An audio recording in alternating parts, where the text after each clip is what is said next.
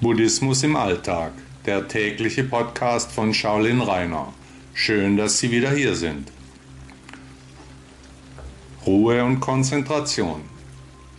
Nichts tun kann uns gut tun, wir suchen nach Ruhe und Konzentration. Zuerst sollten wir aber einfach nichts tun, denn nur wenn wir mit uns selbst zurechtkommen, dann können wir weiter auf die Reise der Kontemplation und Achtsamkeit gehen. Bewusst zur Ruhe kommen erfordert viel Mut, denn normalerweise ist um uns herum immer Lärm, Bewegung und viele Menschen. Die Bildschirme plärren auf uns ein. Wann waren Sie das letzte Mal bewusst alleine? Wann haben Sie sich in die Ruhe begeben, die Konzentration gesucht? Auch hier gilt, der Weg ist das Ziel.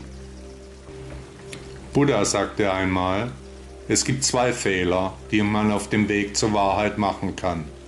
Nicht den ganzen Weg gehen und nicht losgehen.